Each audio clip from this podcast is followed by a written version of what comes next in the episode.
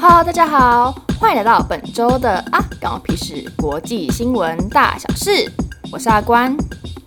这期节目呢，每周会播报三则国际新闻，有兴趣的同学们就跟着我一起听下去吧。首先，第一则新闻在肯亚。肯亚最近呢，发现了一起大规模的邪教教唆自杀事件。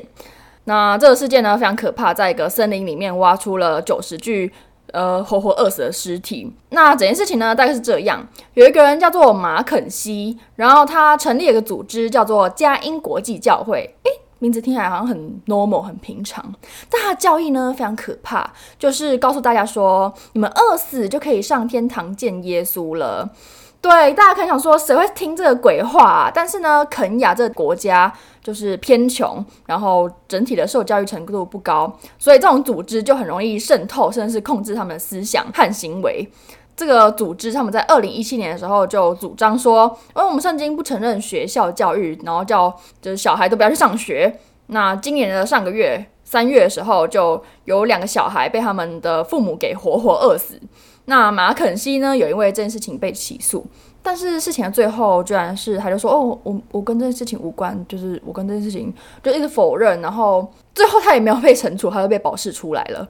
对，然后这个月四月的时候，肯亚有一个叫做卡沙赫拉森林的地方，然后到今天四月二十六号，陆续挖出九十具饿死的尸体，那目前还在挖。那幸好呢，还有另外三十四个人在快要饿死的时候被拯救了。然后我看到有一个女性被拯救画面，她真的是骨瘦如柴，她的四肢就是竹筷子，然后整个骨骼、整个躯干就是只剩骨头，我就觉得天哪，好可怕！对，然后目前这个麦肯锡跟他其他十四个同伙就被拘捕了，然后因为这件事情太大了，就太骇人听闻，然后在国际间造成了轰动。那肯亚的总统鲁托他就承诺说会打击这些。无法让人接受的邪教组织，他还喊话，他还放话说，这些邪教魔头都会被当做成是恐怖分子来处理。那我看到这新闻，我也是吓烂，我想说，饿死听起来真的是超痛苦的哎。对，我因为我本人，我本人对美食非常的热衷，只要看到我以相当严肃的姿态在滑手机，那我不是在 check 作业 deadline，，不然就是在。Instagram 上面狂搜寻美食，对，我发现 Instagram 是一个非常好来搜寻美食的地方。对，谁都不能阻止我吃，尤其是要叫我相信那些什么饿死你会去见耶稣的鬼话，那就是 bullshit。民以食为天，对。那我也希望这个恶徒，这个谁马肯西，最后呢能真的被绳之以法，然后杀鸡儆猴，然后以后呢也不要听到这些可怕的邪教事情发生了。对，我觉得今年特别爆出来特别多，就是邪教的。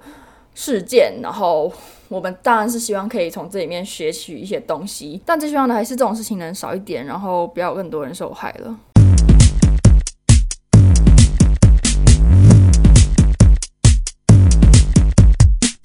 下一则新闻在印度。四月十九号，印度有一台火车，它在行驶的时候以时速一百三到一百六撞上一头正在吃草的乳牛，然后这只乳牛当场被撞飞，因为这个撞击力道真很大。你看那个火车，然后一百三到一百六嘛，再噗过去，然后那个撞的力道就很大，所以这只乳牛它被撞的当下就四分五裂，然后其中一个尸块它就飞出了三十公尺外。砸中了一个正在家里附近尿尿的阿伯，然后这个阿伯他被砸中的当下就直接没了心跳，然后送医后宣告不治。整个新闻我看了两次，我想说什么东西？对，哦，对，太可怕了。对，谁能想到阿伯去路边小姐会被天外飞来的乳牛尸块给砸死？整个事情就 unbelievable。那印度铁路局当然就被骂爆，因为他们真的出包太多太多次了。那我去查一下，就是印度铁路局过往的一些事件，然后我一查不得了，哇，他真的是出包，不能说太多次，应该说巨多次，这太夸张了。来，我们来细数一下印度的铁路出包有哪些事件呢？二零一六年十一月，印度北方的脱轨事件，然后这件事情造成了一百四十人身亡。那印度在二零二零年的这一年，就这一年。发生了一万三千起铁道意外，那全部加总起来，导致将近有一万两千个人丧命。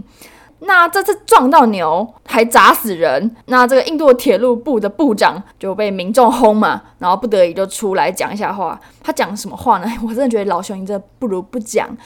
他就说：“ 呃，这个在铁轨上的火车跟牛只相撞是难以避免的。”哇，他把这件事情说的像是，哦，我们物体会因为地心引力所以往下坠落一样的，像是大自然法则一样。他说什么会撞到牛只是难以避免的？我想说 什么东西？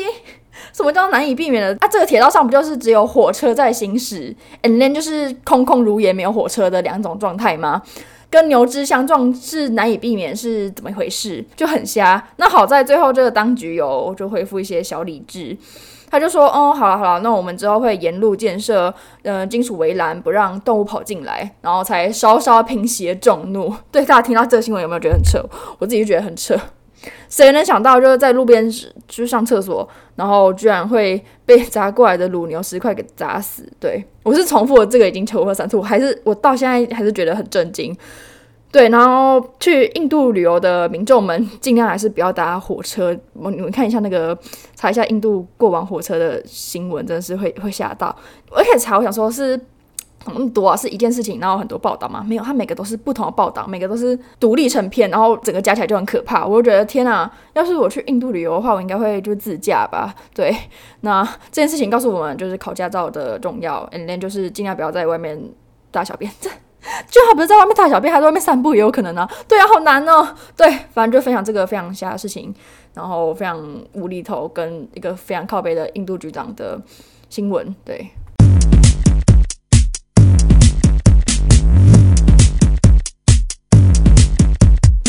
最后一则新闻，我们来到大家熟悉的麦当劳。麦当劳官网呢，最近突然开诚布公，就向大家分享店里面销量最好的品项之一——麦香鱼。在当时一九六三年推出的背后原因，但很有趣的是，就是这个麦当劳创始人 Croc 克洛克在一开始非常极力反对推出麦香鱼，那是直到试卖才被自己打脸，因为他突然发现，哎，怎么麦香鱼在试卖的时候销量就已经比自己推出的汉堡高出六十倍。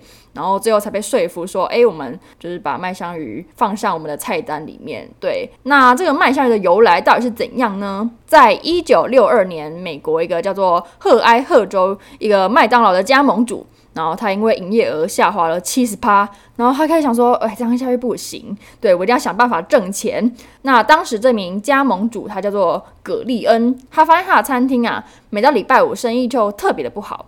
那他为了改善营业额，他就开始调查。那最后发现呢，居然是因为宗教的原因，所以使得业绩下滑。那为什么是因为宗教原因呢？是因为他这家麦当劳是位在一个信奉天主教为主的社区。那有些教会呢，就把周五设为小斋日，然后在小斋日的那一天就进食热血肉类。然后只能吃鱼肉，大家可能想说，诶，怎么是热血肉类？那我也去查，因为我也不知道热血肉类听起来好像很很热血，但它其实就是你血是热的的动物，像是。嗯，鸡、猪、牛、羊这些，就是他们大多都在陆地上行走的动物，像是蛇就是冷血动物，然后鱼可能是冷血动物，所以他们就只吃鱼肉，然后不吃那些热血肉类。然后我看到这个，我突然想到，就是我以前也是不知道什么是红肉，为什么红肉很像是那种台湾有种肉红糟肉嘛？对，它外面就会被染色嘛。然后我想哦，那是红肉吧？可是我又看很多那个教科书，想说那种只是一个。地区而已，它只是一个菜肴而已，它怎么会普遍用在说哦少吃红肉？结果我去查，红肉原来是就是肉没有被煮过的颜色。如果是生肉的话，它是红色的话，它就叫红肉。所以像是鸡肉，它就不算是红肉。但像是牛、猪、羊，我真的只能讲出来这些名字。对，就是这些原本原生的颜色就是红色的话，它就叫做红肉。对，所以它 其实这些肉分类的名字都还蛮直白的。像它这个热血肉类就是。本来血是热的，那就是热血肉类。好，对，反正就是因为这个呢，他们这个教会都只吃鱼肉，所以造成就是那时候当时都在卖牛肉汉堡的麦当劳就业绩大下滑。那这个葛利恩这个加盟主，他就发现，哎，为什么隔壁家隔壁竞争对手的菜单上面有鱼的三明治？哎，他想说，嗯，可以换一下哦，他就开始。自己学着去炸鱼排跟调配塔塔酱哦！天哪，我一定要就是葛利恩，谢谢您，葛利恩叔叔还是葛利恩奶奶，谢谢您。就是我真的觉得你调配的塔塔酱是精髓，对，那哎，可能不是谢谢他，是谢谢他隔壁的竞争对手，因为他抄人家的。那当时这个新商品呢，在当地受到不少顾客的喜爱。那刚刚说到嘛，就是他住的那边就是很多天主教徒，然后他们很常就只吃鱼类，所以他们就很喜欢。哎，你这个炸鱼排跟他这样做真棒。但是呢，这个麦当劳创始人克洛克，他一开始很不接受这款商品，他觉得鱼排很臭，你知道吗？对，我知道身边有不少朋友也是觉得就是麦香鱼超臭。我我我也我也承认，我觉得它就就有有种小臭味，但是我超爱，像是我热爱臭豆腐一样，我就是迷上它那个味道跟塔塔酱，反正就很麦当劳创始人就一跟一开始跟另外一派人一样，他觉得炸鱼排超臭，到底谁会敢愿意踏进去店里面？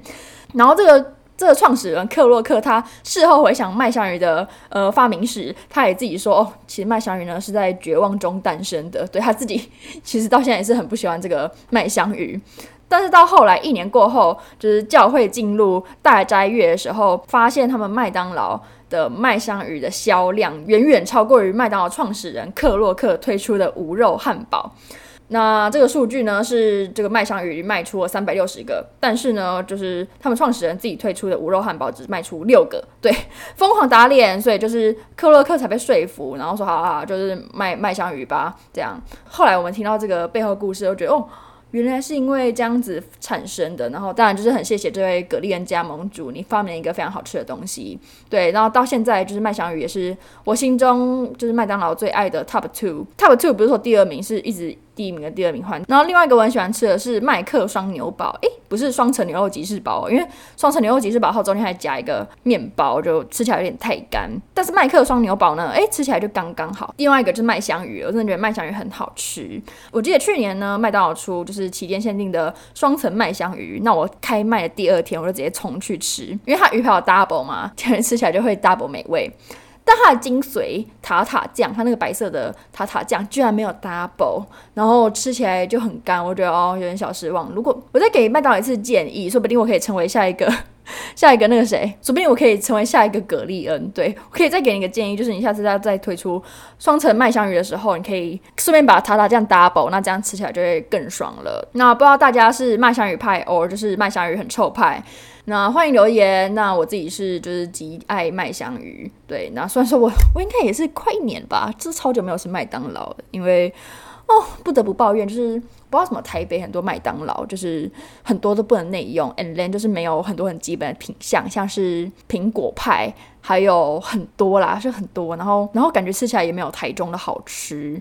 对，有一次我为了苹果派，我还跑去信义的麦当劳，就他那里也没有，我想说天哪！怎么会没有苹果派？我也是非常喜欢麦当劳苹果派，所以我就上大学之后就很少吃麦当劳。但是在我高中的时候，我高一非常非常可能一个礼拜七天嘛，可能有四天都在麦当劳，因为。那也就很多间麦当劳，然后我都会在那边跟同学一起写作业，AKA 聊天，对，反正就在那边度过非常很棒的日子。我也是那时候也是麦当劳的忠实顾客，对，那时候是过往的回忆。奈何上大学呢，居然麦当劳可以给我缩水，就小生气。对，但刚刚讲完就是麦香鱼，突然觉得好想吃哦。对，它圆圆，它圆圆的那个半面包也是精髓，它那个蓬蓬的那种好像是屁股，还有那个婴儿屁股。对，那就是这样分享给大家，就麦香鱼背后推出的原因还。蛮酷的。